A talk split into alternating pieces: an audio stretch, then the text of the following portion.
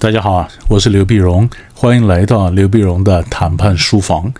那这一集呢，我们跟各位同样继续来谈谈判让步的几种情境。那这个情境呢，这里我们谈的是假装让。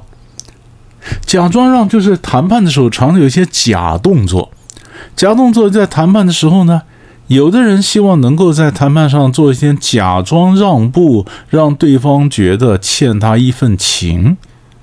所以我们在谈判的时候，可能你假让，可能他假让，但我们都要了解假装让是什么样子哈，是什什么意思？什么意思？在假装让步的时候，有一个很重要的一个一个特色呢，就是你看，我们先举个例子来看，假设今天劳资谈判，劳资谈判，那工会要求加薪两千块，资方说不行，啊不行，那当然就僵持嘛。僵持最后呢，那工会可能说好，那我我让让呃让一步，那就是工会让一步，让一步让哪里呢？还有我让到嗯过了中线，我让八百，就是我本来要求加薪两千块，现在我只要求加八百，是吧？我从两千加两千降到加八百，我让了一千二嘞。哎，老板。啊，你要加给我的话，你只加八百，可是你让八百，我让一千二，我让的比较多啊。你若是老板，你本来就要让让给呃工会很好，可是如果你为了占小便宜，你要让给他，呃，他让的多，我让的少，好，我让你。若是这种心情，冲着这个心情去让步，你就错了。因为最最后，当你掏出八百摆在桌上的时候，你会发现全世界只有你一个人在让。没，他不是也让吗？他不是也让吗？他让他让什么？他不是超过一千二吗？是他让。那桌上钱谁的？桌上钱是你的。他有掏钱吗？没有。他让的是零。所以我们在谈判的时候，常常发现的情形就是，人家只出一张嘴，他什么都没让，是你在让。对吧？也就是他今天用他嘴里的换我们手里的，所以这在谈判上常被认为它是一个假的让步，假的让步，假让步，它基本上是虚的，对吧？那我我们今天再把它再讲的深一点点吧。我们在谈判的时候呢，有的时候搞不清楚我到底在谈什么。那我在谈什么？比如说，我先讲岔出来讲个例子哈，比方说今天有人卖书。呃，这本书五百块，嗯，那么贵，呃，那我们来谈判。我请问你现在谈什么？谈什么？我们应该谈这本书多少钱？但是一不小心就变成这本书是不是五百块？对不对？差在什么地方？差在五百块什么时候被摆到桌上去的？我们让不让？我们这本书多少钱？这个才叫做问题。五百块是他想要的答案，他要的解题的一个答案，它并不是问题的本身。所以五百块这就这个数字不应该被摆在桌上的。可是常常在谈判的时候呢，有人就搞不清楚什么叫做 problem，什么叫 solution。然后你把一些原来是在属于 solution 的，你以为它是 problem；你本来是解决方案的，你以为它是问题，你把它搬到桌上，把它变成谈判的起点。那就好像我们常讲说工会罢工，呃，或者说工会要求加薪两，对不对？那么两千块，刚刚讲的例子。工会要求加薪两千，你如果老板不想谈也就算了，如果你想谈，请问谈什么？同样道理，谈要不要加薪，不是谈是不是加薪两千。就好像我们讲说，我们要谈是这本书多少钱，而不是这本书是不是五百块。五百块也好，两千也好，它都是。对方想要的解决方案，它并不是问题的本身。可是我们常常搞不清楚，我们以为它就是问题的本身，你知道吗？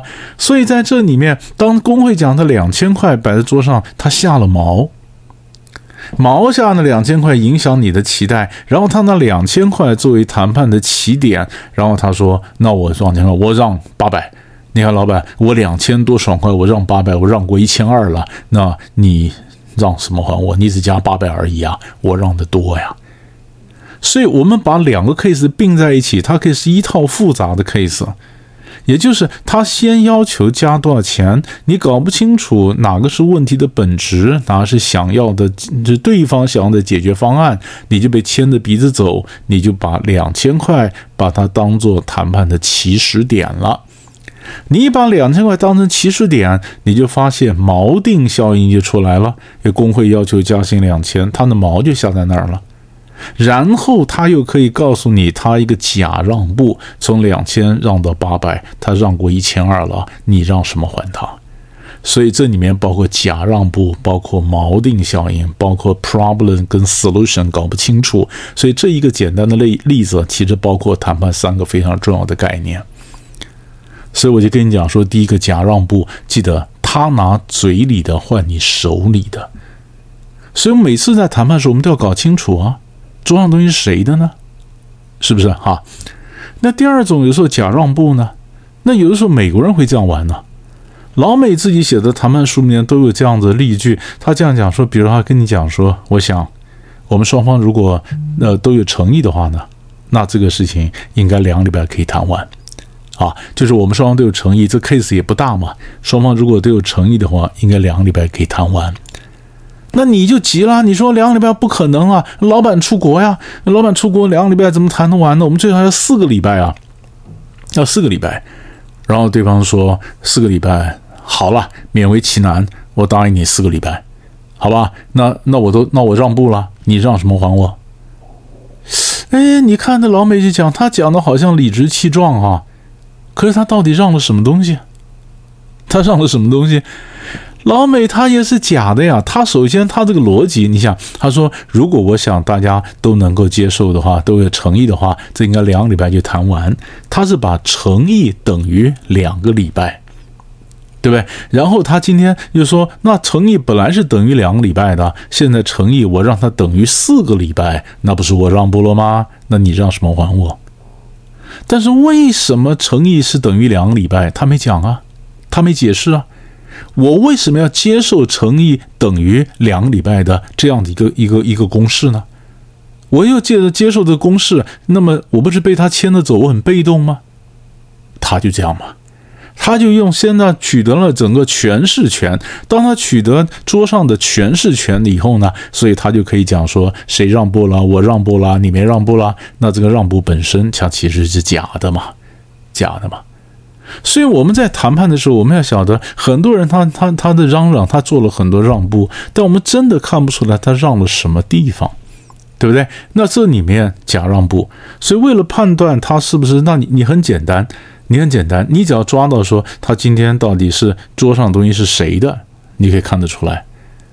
是吧？那其实我们在谈判的时候，很多很多哈。那比如说以前美国跟苏联谈判也是这样子。苏联呢，那么他说，因为呃，美国说苏联在欧洲那部署了很多的飞弹啊。那美国说，那我要部署巡弋飞弹来来对抗你啊。如果巡弋飞弹真的来对抗对抗你的话，那苏联的优势将会被抵消，对不对？那美国就告诉苏联讲说，那如果你能够主动撤走的话，我的巡弋飞弹我就不来。可是美国的巡弋飞弹还在发展呢，那苏联的飞弹已经部署在那儿，美国就出一张嘴啊。那苏联不是说，那苏联如果撤走了，美国巡弋飞弹就不进去。其实美国还没有嘛，那时候还没有嘛，假的嘛，假的。所以在谈判时候，这几个假的，然后尤其我刚刚顺便告诉提醒各位，你看我前面讲说 problem 和 solution 这两个英文字呢，我们从中学时候就学过。但是永远搞不清楚，啊，常常我们在公司里面开会啊，半天搞不定，那常常就是我们还没有搞清楚 problem 是什么，就跑去找 solution，solution 找了半天，就发现 problem 抓错了，这就是西方人常讲的犬吠错了树，就是那个树上藏了个贼，那狗在树下一直叫，结果它跑到错误的树上去叫，呃，抓当然抓不到那个贼嘛，啊，就这意思啊。所以哪个是 problem，哪是 solution，我们要分清楚，我们才能解题，我们才晓得让步的真假。所以到这里为止，我们介绍了呃两个不同的情境啊。之前我们介绍真的让，那现在介绍假的让。那被迫让是什么意思呢？我们下一次我们再跟各位继续谈但是你先想一想，假的让应该提醒你了一些谈判该有的警觉。我们下集再见。